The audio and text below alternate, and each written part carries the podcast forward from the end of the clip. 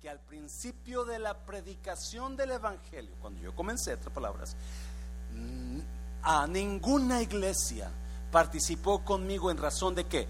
De dar y recibir, sino solo ustedes. Versículo 16. Pues a una tesalónica me enviasteis una y otra vez para qué? Para mis necesidades. Mira, 17. No es que busque, no busco que me estés dando, pero me encanta lo que sigue, pero busco. No busco dádivas, busco fruto. Y no, es, es, es importante eso, porque muchas veces no miramos no, los cristianos no hemos entendido en el dar limosnas o el comenzar a dar fruto. Mucha gente ha aprendido a dar limosnas, pero no han aprendido a saber tener fruto. ¿Y es iglesia? No, en los ancianos una vez me, me, reprendieron los hermanos, los varones ancianos, me dijeron, yo no sé por qué, pastor, usted no va con nosotros a, los, a las bicicletas. no, I'm sorry. Usted como pastor debe de ir con nosotros. Y les dije, miren, cuando yo no he ido a las bicicletas es porque hay una necesidad que tengo que cubrir en ese restaurante. Pero lo que yo le he pedido a Dios es que yo encuentre fruto en alguna persona de los varones que diga, nunca ha ido en una bicicleta. Yo lo voy a suplir ahí para que él vaya. Y es iglesia. No busco dádivas, busco fruto que abunde en vuestra cuenta. 18. Pero todo lo he recibido y tengo abundancia, estoy lleno, habiendo recibido de Epafrodito lo que enviasteis, olor fragante, sacrificio acepto, agradable a Dios. Versículo 19. Mi Dios, pues, suplirá. Oh, me encanta. Mi Dios, pues, suplirá todo lo que os falta ¿Qué es lo que le falta a usted en esta tarde? Dios lo quiere suplir. ¿Qué es lo que usted tiene necesidad ahora? Dios lo quiere suplir. Y no conforme a las riquezas de este mundo. Pero ¿qué dice ahí? Conforme a sus riquezas en gloria en Cristo Jesús. ¿Cuántos saben que en el cielo hay todo el oro, toda la plata del mundo, todo el amor, toda la paz? ¿Y es? Versículo 20 versículo 20. No sé si lo tengan ahí, si no, eh, lo que dice el versículo 20, a Dios sea toda la gloria por los siglos, amén. Padre, bendigo tu palabra en el nombre de Jesús, toca nuestras vidas, amén. Puede tomar su lugar. So, vamos a hablar en esta tarde sobre aprendiendo a vivir en contentamiento. Pablo dice que él, ah, ya he aprendido a vivir en contentamiento. ¿Qué significa eso? ¿Qué es vivir en contentamiento? Ah, vivir en contentamiento es estar feliz con la situación que tú vives o estar contento, satisfecho. Tú estás en una situación donde tú estás satisfecho, satisfecha. Quizás no eres la persona más feliz del mundo, pero estás contento como estás. Yes? Now, yo le puedo asegurar que muchísima gente que está ah, aquí en esta tarde, muchos de ustedes no están contentos, no están, alguna, algo hay en sus vidas que están quejándose. ¿Cuáles son las señales de una persona que no está contento? Quejas, gracias.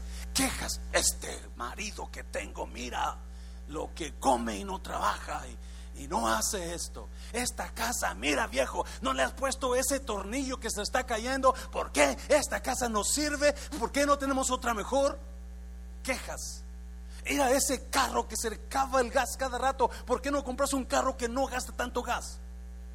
No está contento. Esa iglesia que nomás quieren dinero y dinero y nunca nos dan, no está contento déjeme darle cuatro daños que trae el no estar contento a nuestra vida. Cuatro daños o cuatro maldiciones. ¿Cuántos se acuerdan o cuántos han escuchado, o quizás le ha pasado a usted, donde usted escuchó que una persona encontró dinero en un lugar y cuando lo abrió y destapó el, el, baúl de dinero, gas salió del baúl y ¡pum! ¿Alguien se acuerda? El no tener contentamiento en nuestras vidas nos trae ciertos, ciertos problemas a nuestras vidas, de acuerdo a la Biblia. El estar queriendo tener más el estar queriendo tener la otra mujer, esa que tengo, pastor, ya oh, quisiera la vecina de al lado. You know? Yes? Eso no es estar, estar quejándote, es no estar contento. La, el deseo de tener más siempre te va a llevar a ciertos daños en la vida. Número uno, voy a darle cuatro daños que trae el, o maldiciones. Yo le puse maldiciones porque es, siempre me acordé, me acordé de cuando estábamos niños. Yo le he platicado, yo miré una vez, miré a como a dos millas de lejos en una loma. Yo iba caminando, ya en la tarde estaba oscuras y miré que un fuego, una llama de fuego se levantaba como unos tres metros de alto, bajaba, se levantaba, la como tres veces y luego, ¡pum!, se apagó totalmente. Y alguien me dijo, ese es dinero que Dios te quiere dar a ti. Pero escuché que la gente que encontraba dinero se moría. Y dije, yo no voy. No. Hay cuatro maldiciones o cuatro problemas que le van a venir a usted si, cuando usted siempre quiere más y más y más. ¿Y es? Usted no está contento con su vida, usted en esta tarde necesita aprender a contentarse. A contentarse. Quizás no va a ser la persona más feliz, pero va a estar contento con lo que tiene. Mira, número uno. Número uno. Produce, el querer tener más produce más fatiga. Y eso no. El querer o el tener más produce más fatiga. Mira el proverbio, proverbio 23, que dice, no te fatigues tratando de hacerte rico sé inteligente y no te preocupes por eso. El querer tener más produce más fatiga, porque usted va a querer tener una casa mejor y ¿qué va a hacer? Va a tener que trabajar en otro trabajo, buscar otro trabajo que le paguen mejor, quizás dejar a su esposa o hijos o esposo e hijos ah, para poder viajar porque su trabajo le demanda viajar. Y eso es fatiga. El querer tener más es siempre más fatiga. Y eso lo puede usted lo, algunos lo han comprobado porque han comprado algo que no deberían de haber comprado, han agarrado un carro que no deberían haber agarrado y ahora están fatigados por lo que está pasando. Y es estresados, tienen que trabajar overtime y si el patrón no le da overtime, usted se enoja con el patrón y anda todo mal. No, no, no caiga en esa maldición. Sea prudente y que dice el proverbio, no te fatigues tratando de tener más. Número dos, número dos, sale más caro mantenerlo. ¿Sí o no? El tener más o el querer tener más, sale más caro mantenerlo. Mira lo que dice Eclesiastés, mira lo que dice ahí el versículo 11 ah, del 5. Cuando aumentan los bienes, aumentan también los que lo consumen. Así pues, igual, ¿cuál es la ventaja para sus dueños? Sino verlo solamente. ¿Cuántos dicen amén a eso? Cuando aumentan los bienes, aumentan los que los consumen. El dueño de este lugar vino hoy a, chequear en la botera que estaba loteando y me dijo, hey pastor, te vendo mi BMW. Es 2015. Dije, me corren de la iglesia están acostumbrados que tengo, no tengo carro, el que traigo ahorita lo traigo prestado. Y, pero nadie me dice, pastor, este, vamos a ver cómo compramos un carrito. No, no sé qué. No, so viene el Señor y dice, te vendo mi SUV a 2015 BMW. Es, le dije, ¿cuánto quieres por ella? 27 mil dólares. No, hombre, estás loco, le dije. Y dijo, le dije, te, te lo dejo en 25. Le dije, ¿cuánto? ¿Cuánto? ¿con cuánto es mantenimiento? Dijo, pues nada más por aceite te van a cobrar 250 dólares por cambio de aceite. ¿What? 250 dólares por un cambio de aceite? Dijo, y eso es barato. Porque el querer tener algo mejor siempre va a costar más caro mantenerlo.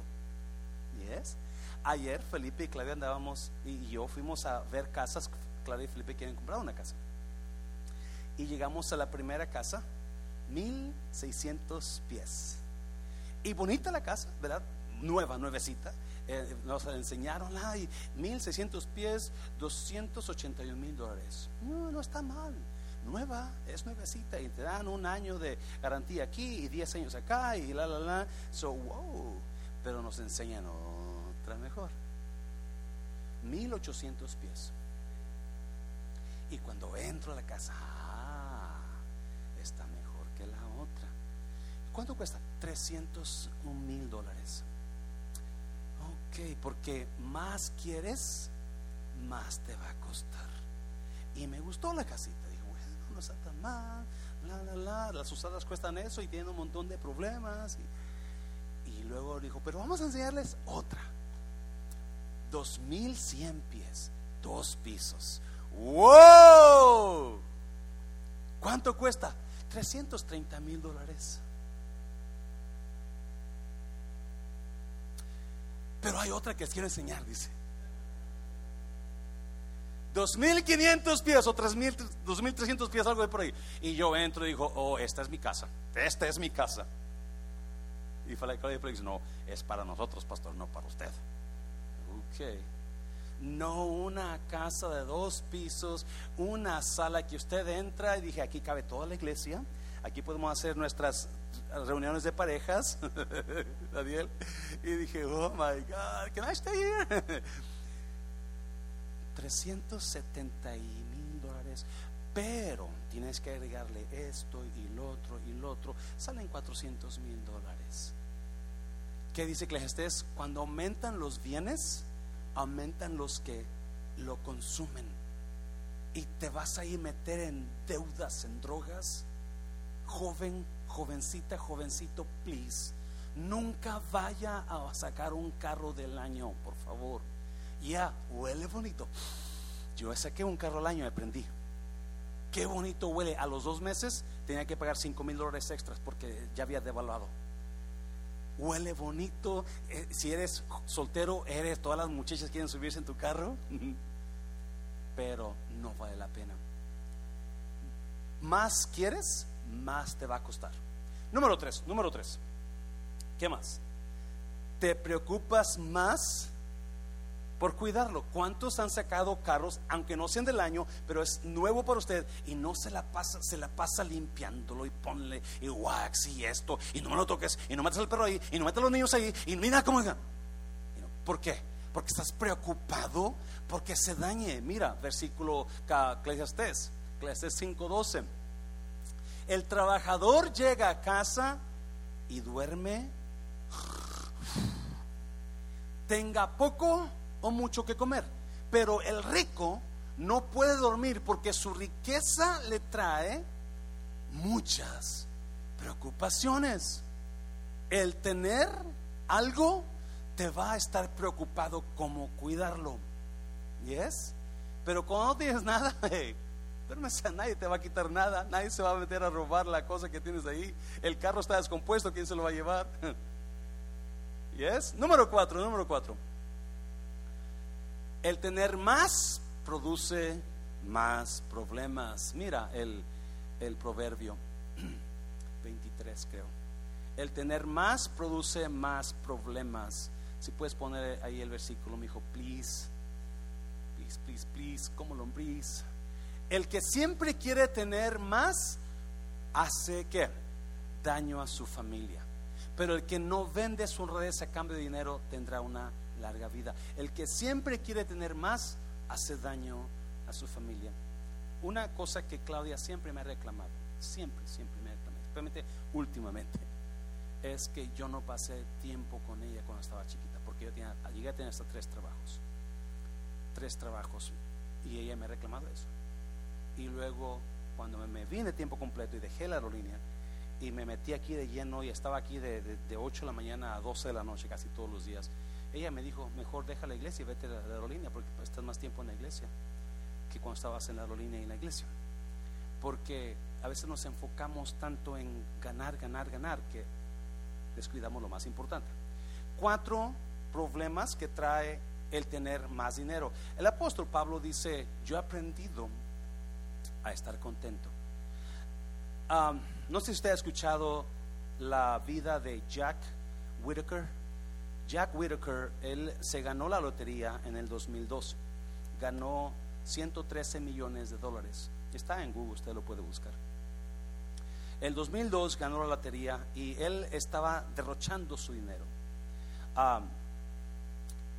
le robaron en el 2003, le robaron medio millón de dólares, los traía en un carro, fue a un club para caballeros y dejó su dinero en su carro y de ahí se lo robaron. Y cuando le preguntaron, ¿por qué traes tanto dinero en tu carro? Porque puedo traerlo. Pues se lo robaron. Ese fue el 2003, lo ganó en el 2002. En el 2004, 2004 su nieta más amada que amaba, 17 años de edad, Brandy Braggs. Brandy fue encontrada muerta. Muchos creen que fue por sobredosis de droga porque él le daba una mensualidad a ella bastante grande. So ella se perdió la jovencita por tanto dinero que tenía y terminó muerta a los 17 años de edad. Eso fue en el 2004. 2005 lo demandaron por un millón y medio de dólares. 2009, la mamá de su hija, su hija de él, de 44 años, la encontraron muerta también y todos creen que era sobredosis también. So, la mamá y la hija murieron por tanto dinero que les daba él y ellos les hizo daño. 2016, diciembre de 2016, su casa se quemó. Y cuando le fueron a preguntar, pero ¿tienes aseguranza para que la reemplacen? Dijo, no, no tenía aseguranza. Acaba de morir el año pasado, junio 27 de 2020. Él llegó a decir esas palabras, me arrepiento de haber sacado la lotería, hubiera roto ese ticket. La mayoría de nosotros venimos de lugares muy, muy pobres, muy humildes, y queremos y estamos hambrientos, ¿no? De riqueza, estamos hambrientos de una buena casita, un buen trabajo, un buen, un buen um, carrito. Pero hay que tener mucho cuidado en lo dónde estamos y a dónde vamos, que nuestro corazón no se llene de, de hambre de riquezas. El tener hambre de riquezas te produce muchos problemas, vimos algunos ahí. Ah, el tener hambre de riquezas te va a dejar solo, sin amigos. Porque las personas que se den cuenta, escúcheme, Dios en la Biblia dice que la raíz de todos los males es el amor al dinero. No que no tengas dinero, pero el amor al dinero es lo que te va a traer mucho mal, dice la Biblia. La Biblia nos habla de dinero mucho y nos habla de amar mucho a las personas. Nos habla de no amar al dinero y de amar a las personas. Escucha bien. La Biblia nos dice que amemos a las personas y usemos el dinero. El problema con nosotros es que amamos al dinero, pero usamos a las personas. ¿Sí lo entendió? Cuando la gente se dé cuenta que usted está usando a las personas para agarrar más, usted se va a quedar sin amistades, usted se va a quedar sin personas que le amen, porque usualmente se van a dar cuenta muy pronto que nosotros estamos tratando de usar las amistades para ganar algo. Y la Biblia no es lo que dice, la Biblia dice, ama a las personas, usa el dinero, pero nosotros usamos a las personas o amamos al dinero para usar a las personas. Y eso es lo malo. No, vamos a mirar cuatro consejos que el apóstol Pablo da en cómo usted puede vivir contento. Yo, después que veníamos y, comenzamos a platicar, ah, el lugar de las casas está lejísimo, está como a 50 minutos de aquí o una hora más o menos. Y comenzamos a platicar Claudia, Felipe y yo y la, la, la, la, ya quedamos en que es muy lejos y vamos a tener que hacer muchos cambios muy dificultosos si nos moviéramos hasta allá. Ah, no tenemos que comprar una casa ahí está su casita.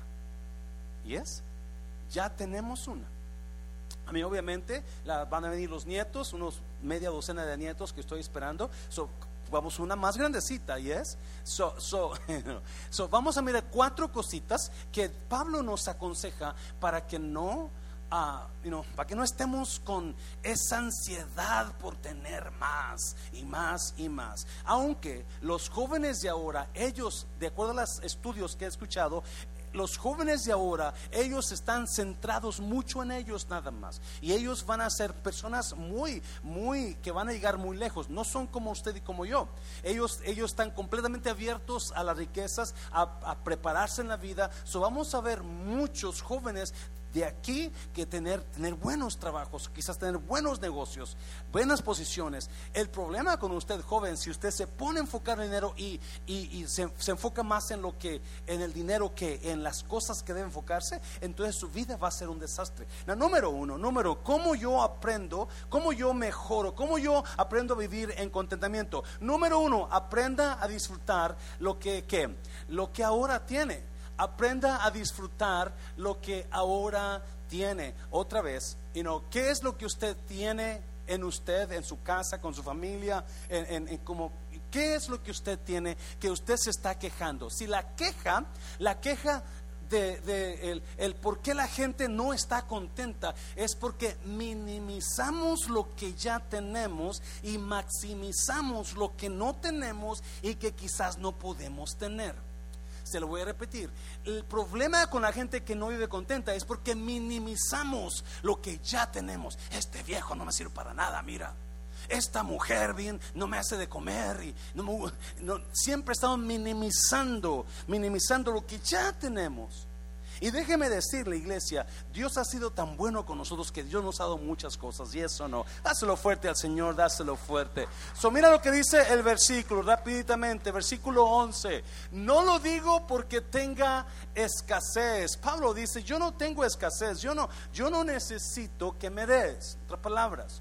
Y luego dice, pues he aprendido he aprendido, no nací, no nací así, no nací ya conociendo, no nací ya eh, ah, sabiendo, no, yo no voy a, yo no voy a amar el dinero, yo no voy a amar las cosas buenas, yo no voy a amar el, el dueño me vende el BMW, yo sé que en cuanto compre un BMW, que sea viejito, tiene seis años de viejo, la gente se me va a echar encima y, sí, pues sí, pero no me, no me, no anhelo carro nuevo, no anhelo carro bueno, si lo lo puedo comprar, gracias a Dios, por el dinero que tengo ahorrado, pero no porque lo pueda comprar con lo que tengo ahorita. Pero lo que tengo, estoy contento con lo que tengo. Es más, Felipe, le dije, ¿sabes qué? Véndeme tu carro, Felipe. Y dice, pastor, pero pues manéjelo, no, véndemelo. ¿Por qué le gusta mi carro? Y porque puedo traer muchas cosas para el refrán. Como es un, hatchback, se doblan los asientos y se puede meter un montón de mercancía ahí. Le digo, y dice, pero usted ocupa un carro para usted, ¿para qué? No me importa traer un carro viejito, un viejo, mientras esté trabajando para mí es un carro, me está oyendo. Y Pablo dice, he aprendido, porque no nacimos con eso. Y algunos de nosotros necesitamos aprender a estar contentos con lo que tenemos. Algunos de nosotros, y usted estuvo aquí en el primer servicio, necesitamos aprender de agradecer por las personas que tenemos en nuestras vidas por lo que ya tenemos ahorita. ¿Cuántos llegan a su casita? Dáselo fuerte, Señor, dáselo fuerte. Llegan a su casita y dicen, gracias Dios por esta casita. Y a veces sale una cucaracha por ahí, pero es una casa. Lo que más amo de mi casa es mi cama. yo duermo en esa cama, duermo tan a gusto. Y de lo que más amo es mi cama. Yo llego a mi cama y lo que más me da rabia es que el perro le encanta subirse a mi cama. lo tengo que bloquear para que no entre, pero le encanta en cuanto lo primero que hace cuando se despierta, va y me corre y, está la puerta abierta, ¡fum! a la cama. A la, verme la cara. I love my bed. Hay gente que no tiene cama. Aquí hay un señor que duerme todas las noches en el suelo va a comer y ya conoce a Felipe y va y le pide a Felipe y Felipe le da comida. No tiene cama. Hay gente que quisiera tener cama. Usted y algunos de ustedes venimos de lugares donde no crecimos con camas. petates teníamos. Y eso sí nos iba bien. Algunos cartones. Y ahora Dios nos ha llevado a niveles que no pensamos. Porque a veces más tienes, más quieres. So Pablo dice, pues he aprendido a contentarme cualquiera que sea mi situación. Wow, me encanta eso. Hay personas que están contentas mientras todo esté bien en sus vidas. Pablo está en la prisión, quizás es en la prisión donde estaba en Roma o quizás en la prisión donde estaba en su casa, pero está en una prisión y tiene cadenas él. Él está escribiendo esta carta. No, si usted lee los versículos anteriores, el versículo anterior dice, gozaos en el Señor. Otra vez digo, regocijaos. Porque aunque esté él en una cárcel, él ha llegado a ese nivel en su vida, ese lugar en su vida, donde no es la situación lo que te hace estar contento. Es tu relación con Dios. No es la situación la que te hace ser feliz, es la relación que tienes con Dios. Y yo les aseguro, lo más grande crecemos en edad, lo más entendemos ese momento, ese hablar de Pablo. Nos aprendemos a estar contentos porque ya vivimos una vida, sabemos de dónde nos trajo Dios, sabemos lo que ha hecho Dios y todavía creemos que Dios va a hacer muchas cosas, pero es esa relación con Dios. Si no hay una relación, vamos a verlo más ahora, el segundo, el segundo, creo que es el segundo punto. Si no vemos una relación, si no hay esa relación con Dios, no puede haber ese contentamiento. Siempre estás enojado, siempre estás frustrado, siempre estás quejándote, siempre estás queriendo más, echándole al esposo, echándole a la esposa, porque no hay ese contentamiento. Otra vez, Pablo está en la prisión no está en el palacio, no está en la iglesia, no está dirigiendo la iglesia, no, no, no, no, está en la prisión. Otra persona puede eh, haber estado quejándose. Yo debería estar guiando esas iglesias. ¿Por qué me tienes aquí, Dios? Yo necesito estar allá afuera. Yo, no, Él está contento.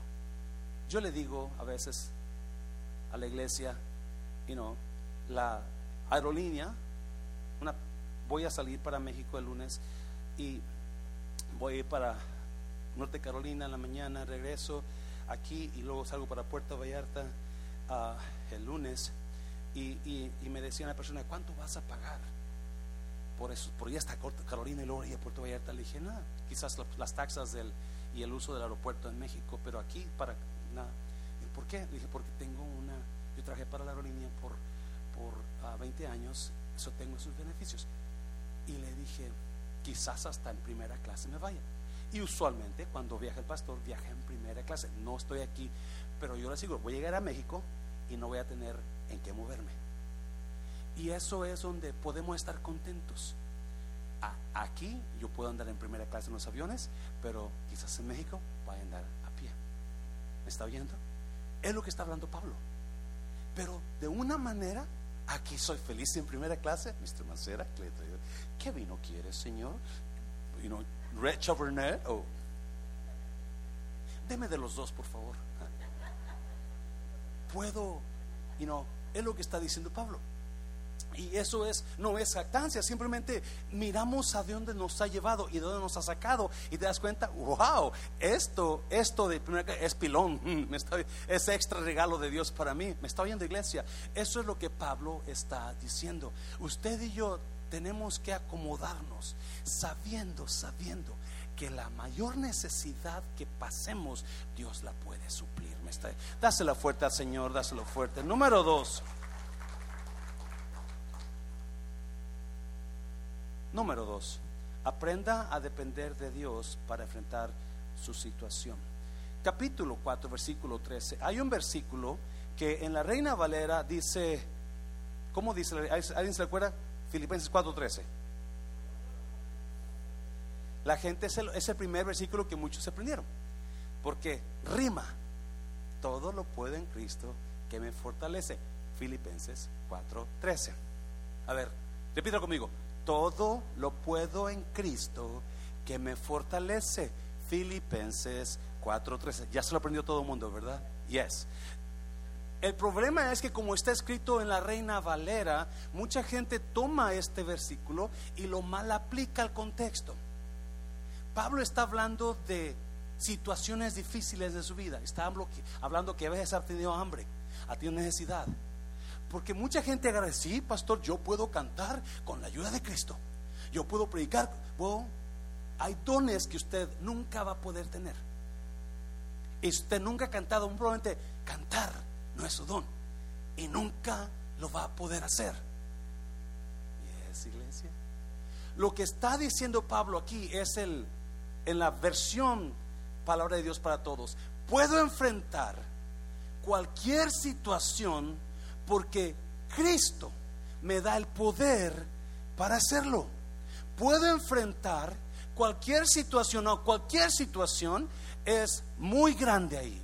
Porque hay personas ahora que están tan tristes, tan agüita o tan alejadas de la fe por la situación que están. Pero Pablo dice, yo puedo enfrentar eso no con mis fuerzas, pero por el poder de Cristo en mí.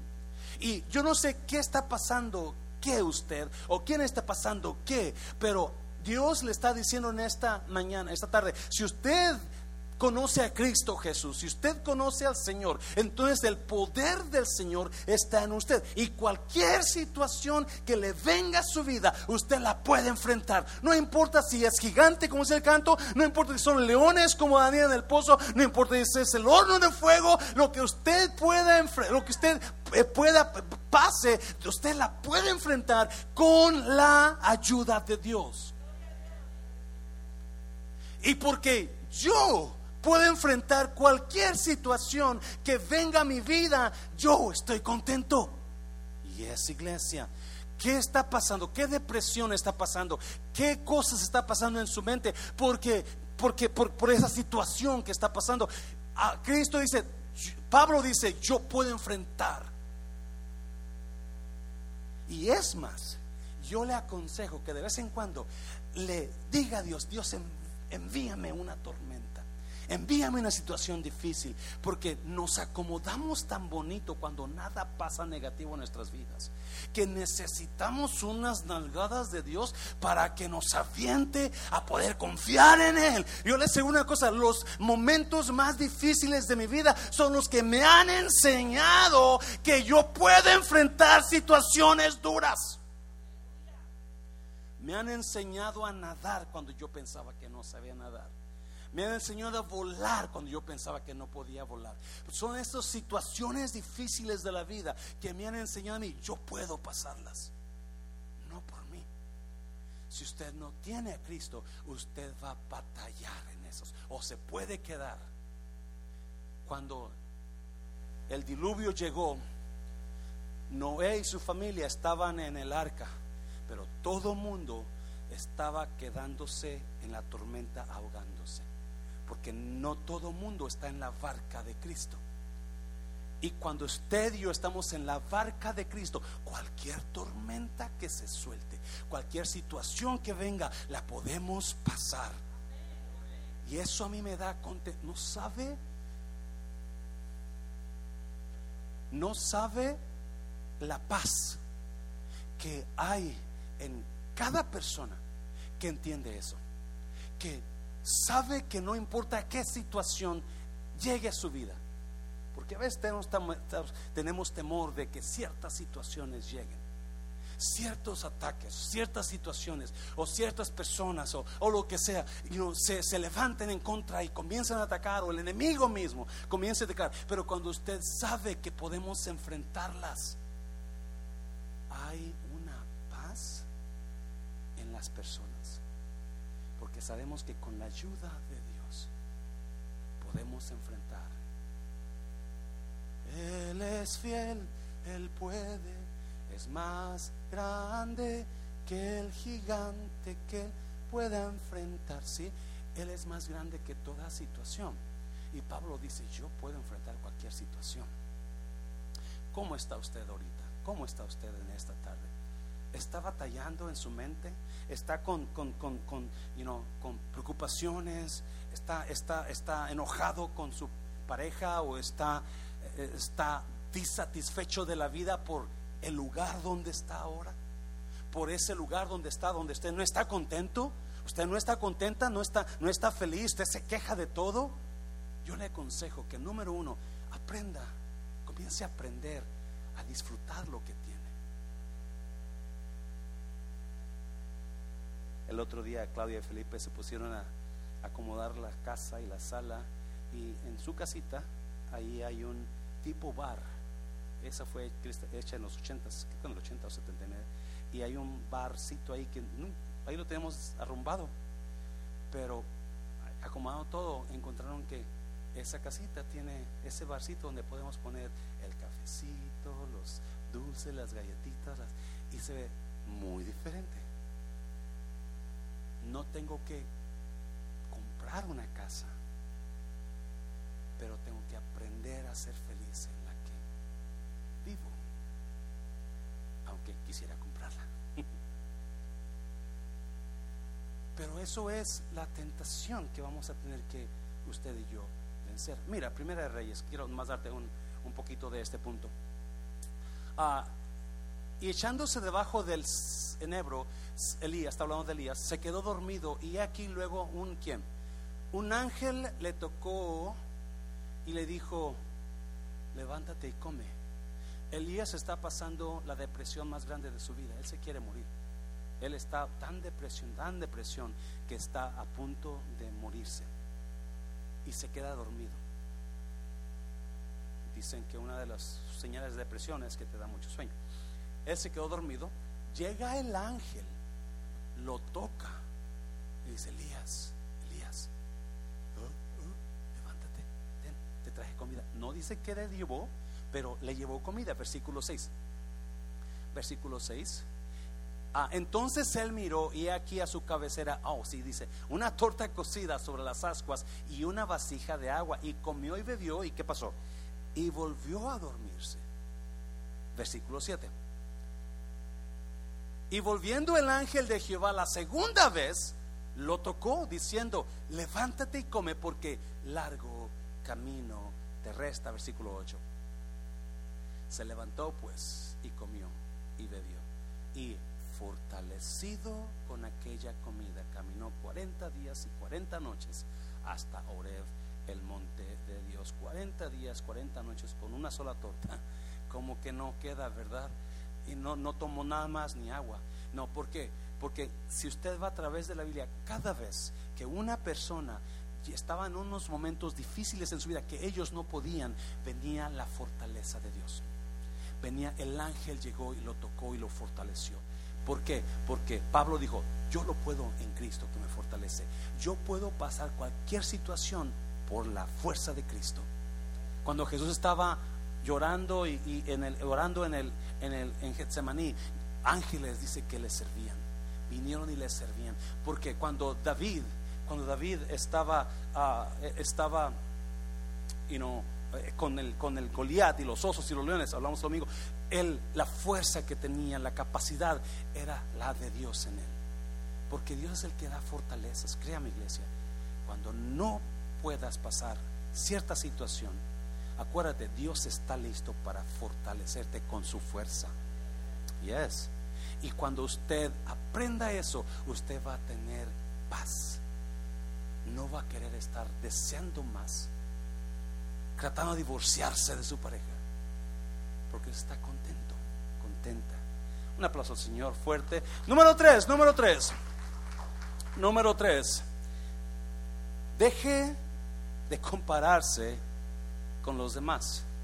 Si usted va a aprender a estar contento con lo que tiene, esto es muy cierto.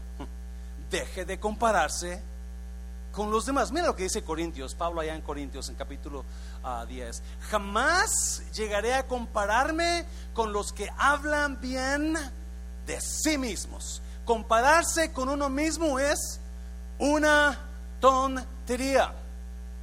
Cuando yo estaba mirando las casas ayer, dije, casa nomás tiene un cuartito aquí y otro cuartito allá y otro. Esas tiene cuatro cuartos. Wow, la sala que tiene. Y mi casa, la salita que apenas quedamos cinco personas. Porque lo hacemos todo el tiempo. Y si usted se trata de comparar, Dios nunca hizo a nadie igual. Cuando usted se vaya al cielo, Dios no le va a decir, yo no sé por qué no te pareciste más a tu tía. ¿Por qué no te pareciste más a tu papá? No, no, no, no. Dios le va a decir, ¿por qué no actuaste más en quién eras tú? Dios lo hizo y nos hizo tan distintos y tan especiales, con una mente tan diferente, que en nuestra mente tenemos ideas para lograr cosas que nadie ha logrado porque somos únicos. Y cuando usted se compara con cuando comencé el pastorado, había una hermanita que, ay Dios mío, ay pastor, lo quiero mucho, pero ¿cómo quisiera que fuera como Gigi Ávila? Oh, pastor, ay mire, cuando usted sea como Joel Austin, y a mí a veces sí me sentía un poco, me agüitaba porque, o cuando te dicen, ah, es que fui a esta iglesia y allá sí predica también. So, so, si usted se va a comparar con, con usted mismo, con otras personas, usted ya va a vivir completamente en descontento porque siempre va a estar pensando, mira esa señora, mira la hermana fulana, el pelo que trae, ¿cómo quisiera yo ese pelo? El mío está todo feo mira la hermanita esta, el cuerpazo que se avienta y yo. Si usted se vive comparando con los demás, usted va a ser la persona más miserable. Y es iglesia.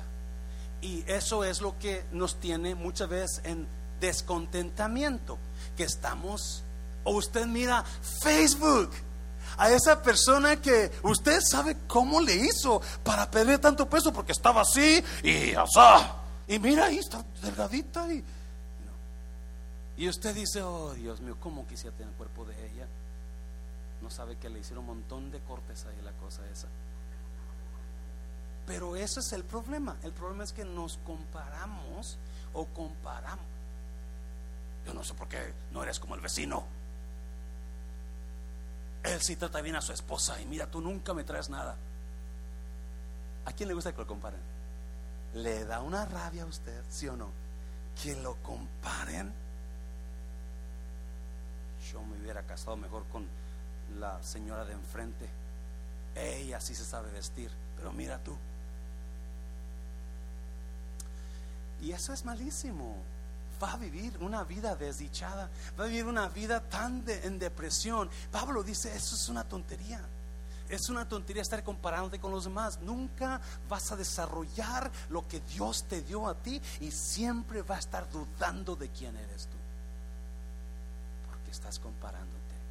Hace mucho tiempo yo dejé de comparar esta iglesia con otras iglesias. Mucho tiempo, créanme. Y Dios lo sabe.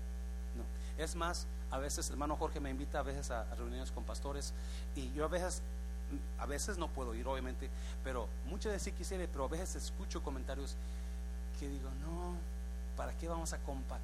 ¿Y cuántos miembros tiene Pastor su iglesia? ¿Y como cuánto diezmo entra en su iglesia? Y yo les digo, pues que pregúntale a Ketty, ella es la que sabe. ¿Cuál Ketty, pastor? ¿Qué te importa, pastor? porque quieren saber cuántos miembros tenemos, cuántos diezmos entran y, cuánto galce el dinero del restaurante y la, la, la. Y mejor para dejar de comparaciones, aunque no, debemos de estar con los pastores, debemos de comunión, ¿verdad? Pero muchas veces el compararse, Pablo dice, te va a mantener todo el tiempo queriendo lo que él tiene, queriendo lo que ella tiene, queriendo lo que, él tiene. Y no, eso no es bueno. Dáselo fuerte, Señor. Ya vamos, número tres, número tres. Número tres. ¿Cómo? A cuatro, perdón, gracias. Ya se quieren ir, ¿verdad? Yo quería regresarme atrás el mismo punto, pero bueno. Ah. Cuatro, enfóquese en lo que dura para siempre. Oh my God, eso es tan importantísimo.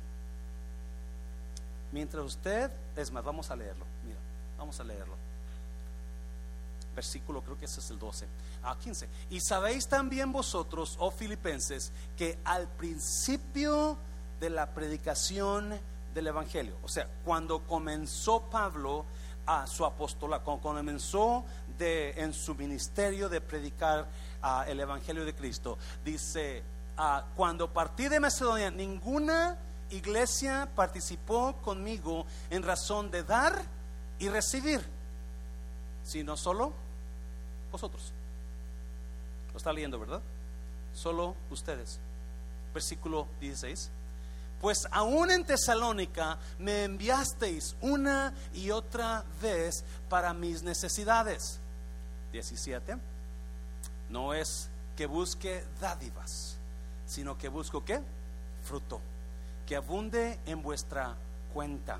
18.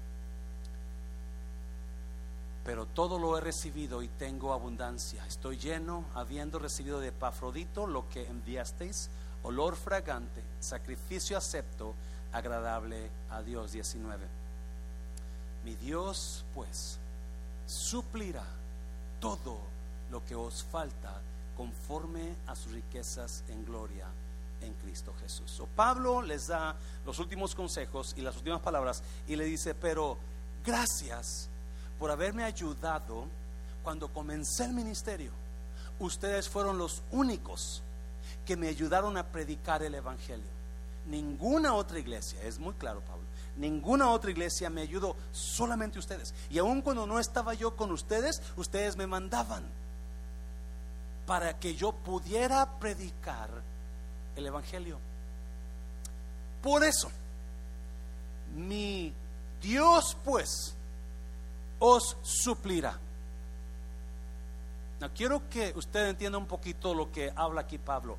La Biblia, la Biblia tiene capítulos y tiene versículos, tiene libros, capítulos y versículos. La Biblia no fue escrita nomás a la y se va. No pusieron un versículo ahí a ver qué sale ahí. No. La Biblia son historias. ¿Alguien está aquí todavía? La Biblia son historias que está contando los escritores. Y bajo esa historia va un, un, va un corte, va un, va un nivel, o como le dicen los cristianos, los, predicadores, el contexto. Y de acuerdo al contexto es lo que aplica, por eso hay tanto mal entendimiento en, el cristianismo. Algunos creen en que prediquen las mujeres, otros no creen que prediquen las mujeres, pastor. Unos creen que la mujer tenga, tenga un, velo en la cabeza, otros no creen que tenga velo en la cabeza, unos creen que pueden fumar, otros no creen. Y por eso está mal entendido, porque cada escuche bien por favor, cada historia o cada capítulo se le dio a, cierta iglesia de, acuerdo a su, a su situación que estaban pasando. So Pablo le está escribiendo a estos, a estos filipenses y les da esta promesa. Primero les dijo, ustedes me ayudaron, nadie más, ninguna otra iglesia, solamente ustedes. Y ahora les dice, mi Dios pues suplirá. ¿Este versículo es para todo el mundo? No. Mm, I'm sorry. Este versículo no es para todo el mundo. Este versículo es para las personas que se enfocaron en engrandecer el Evangelio. Las personas que se enfocaron en lo que dura para siempre. Si usted y yo vivimos enfocados en lo que perece aquí en la tierra, nunca vamos a ser contentos. Nunca. ¿Qué está diciendo pastor? Lo que Pablo está diciendo, ustedes se enfocaron en expander el Evangelio a través de sus ofrendas para mí. ¿Me está oyendo, iglesia? A través de lo que ustedes daban, yo podía seguir predicando. Nadie más lo hizo, ninguna otra iglesia, pero ustedes se enfocaron en lo que dura para siempre. Este edificio se va a quedar aquí, e, este, esta ropa bonita se va a quedar aquí, estos lentes se van a quedar aquí, pero este muñecón se va con el Señor. Este muñecón dura para siempre. Me está hablando iglesia. Yes? Y el predicar el evangelio es poner, es enfocarse en lo que dura para siempre. Alguien me está oyendo. No busque, si usted vive nada más para usted, si usted vive nada más para usted y no encuentra en la vida un lugar donde Dios le hace sentir este este soy yo. Para eso Dios me hizo. Si no, si no encuentra significado a su vida, muy probablemente usted nunca va a estar contento o contenta. Qué precioso es encontrarle significado en la vida de uno. Y el significado lo encuentra uno cuando se enfoca en las cosas que permanecen para siempre. Cuando se enfoca en hacer algo en la obra de Dios, cuando se enfoca en enfocarse en lo que es de Dios, en lo que va a durar. Y lo que va a durar es cada uno de ustedes. Son las almas que van a venir y van a ser salvas. Son las almas de fuera, esas van a durar para siempre. Todo lo demás se va a quemar, se va a quedar aquí. So Pablo por eso dice, hey, para que tú te quites esa you know, infelicidad que tienes, esas quejas que tienes de todo, ¿por qué no te enfocas un poquito? Te desenfocas de lo que se va a quedar aquí y te enfocas en lo que permanece. Mi casa se va a quedar aquí. Bonita o fea se va a quedar aquí. Mi hija y Felipe y yo nos vamos para siempre. So, mi enfoque debe ser ellos que duran para siempre. Escuche bien. Si hay pleitos con alguien en su vida, si usted tiene, tiene discordias con alguien por algo, quizás le presta, les prestó dinero y no se lo han pagado y usted está enojado, enojada porque no le prestaron dinero. Ese dinero se va a quedar aquí, pero esa persona dura para siempre. ¿por qué no perdona ese dinero? No, pastor, yo no. Si eso es lo que está diciendo Pablo.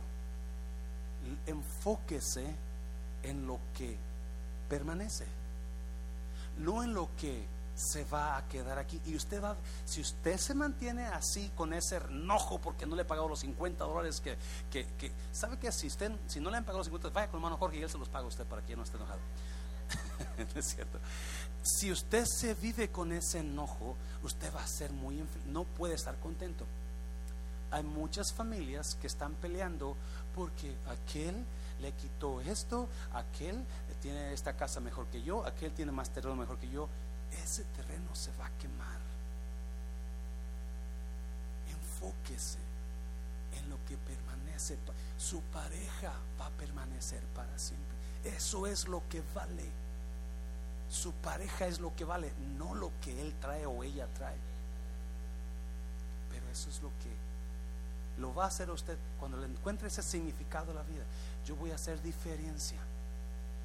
a veces en el refrán hay gente que se ha ido sin pagar. Y yo les digo, y me, han preguntado, ¿y qué hacemos, pastor, cuando, cuando una persona no quiere pagar? ¿Llamamos a la policía? Dije, déjalos. Dígale, ok, si usted cree que la comida no sirve para que no pague, ¿para qué, ¿para qué vamos a batallar? Pastor, vaya a quiebra ese No, va a ser más bendecido, no se preocupe. Porque cuando, dáselo fuerte Señor, dáselo fuerte Señor. Versículo 19. Mi Dios, pues, os suplirá. Cuando usted se enfoca en lo que permanece, cuando usted se desenfoca de lo temporal y se enfoca en lo que permanece o crees que es temporal, ese carro que tanto pelea usted con su pareja, esa casa que usted ya no quiere, eh, eh, todo eso es temporal. Pero cuando se enfoca en lo permanente, de una manera u otra, Dios suplirá todo lo que os falta. Estoy en un lugar en mi vida donde yo le puedo asegurar esa promesa es para las personas que se enfocan en lo que permanece. Todo lo demás se va a quedar aquí. Ya, lo necesitamos, claro que sí. Y, si Claudio y Felipe llegan a encontrar una casa bonita, yo los voy a apoyar y vámonos para allá, vendemos esa y vamos para otra. Pero no vamos a meternos a un lugar donde sabemos que vamos a perder nuestra paz, sino que vamos a estar contentos. Póngase de pie, póngase de pie. Véngase al altar, iglesia.